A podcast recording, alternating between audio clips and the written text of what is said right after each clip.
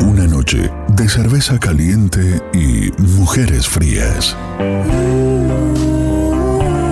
Me mordió un libro en un oscuro callejón de mala muerte.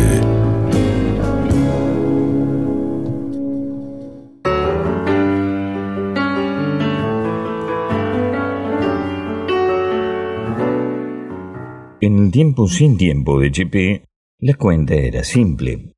Después de los 10 años de prisión, por desacato militar y propaganda subversiva a través del sistema de comunicaciones del Estado, Chepe regresó a Manorá, ahora sí, lejanísimo y espectral. Más de 30 años sobrevivió a su muerte, encerrado en su rancho mientras su sombra vagaba recorriendo en peregrinación la ruta de Bolívar por medio continente. Hay un momento en que el libertador, viudo de la gloria, huye de Caracas entre los retratos rotos y la indiferencia que alfombran su paso hacia el destierro. En una esquina de la Plaza Mayor, semi-escondido entre los soportales, Chepe lo contempla pasar. Se adelanta hacia el fugitivo, sacándose el sombrero. Vamos al Paraguay, mi general, dijo Chepe, ¿Qué le dijo a su tocayo en desgracia. Allá usted tiene todavía mucho que hacer. Las telitas de las cataratas temblaban húmedas, sacudidas por el vendaval que le salía de adentro.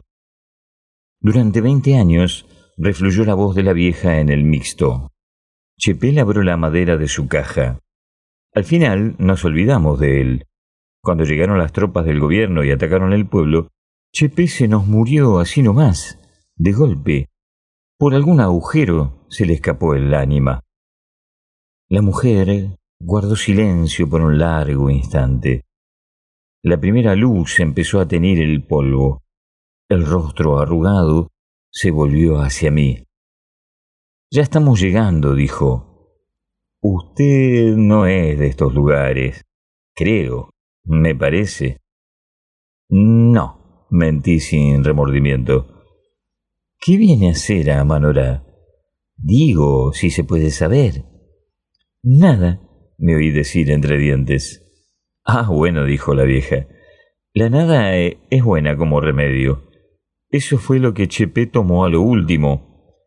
Al cristiano le cuesta a veces morir, por falta de costumbre, digo yo. Cuando llegaron las tropas del gobierno y atacaron el pueblo por todos lados, Alguien vino a decir que Chepe estaba acostado en su caja, muerto. En esa caja lo enterramos, pero no en el cementerio.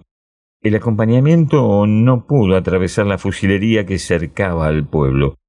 Tuvimos que enterrar a Chepe en un potrero. Eso también hay que decirlo, sin ofender. A Chepe mucho el pueblo le quería, a pesar de todo y por todo. Un hombre más para nada que él no había en este mundo, pero valía por lo que era y sabía mucho sin saber que lo sabía, sin vergüenza de ser limpio y honrado entre tantos sinvergüenzas. Su vicio era la esperanza del pobre, que es querer el todo para todos. Y Chepe era capaz de encoger hasta su sombra para no estorbar a nadie. Eso fue Chepe y un poco más y un poco menos. En un potrero lo enterramos bajo la lluvia, el viento y las balas. Cada uno dejó su ramo de flor sobre el estiércol y el barro. Ninguno faltó al acompañamiento de ese muerto al que muchos, entre los más viejos, le debíamos la vida.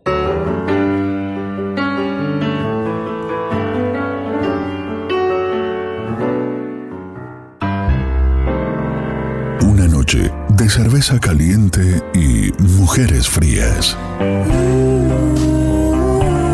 Me mordió un libro en un oscuro callejón de mala muerte.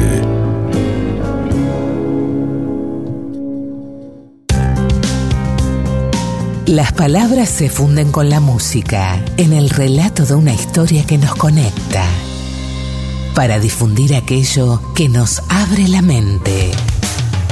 El narrador. Todo lo que fue, es y será.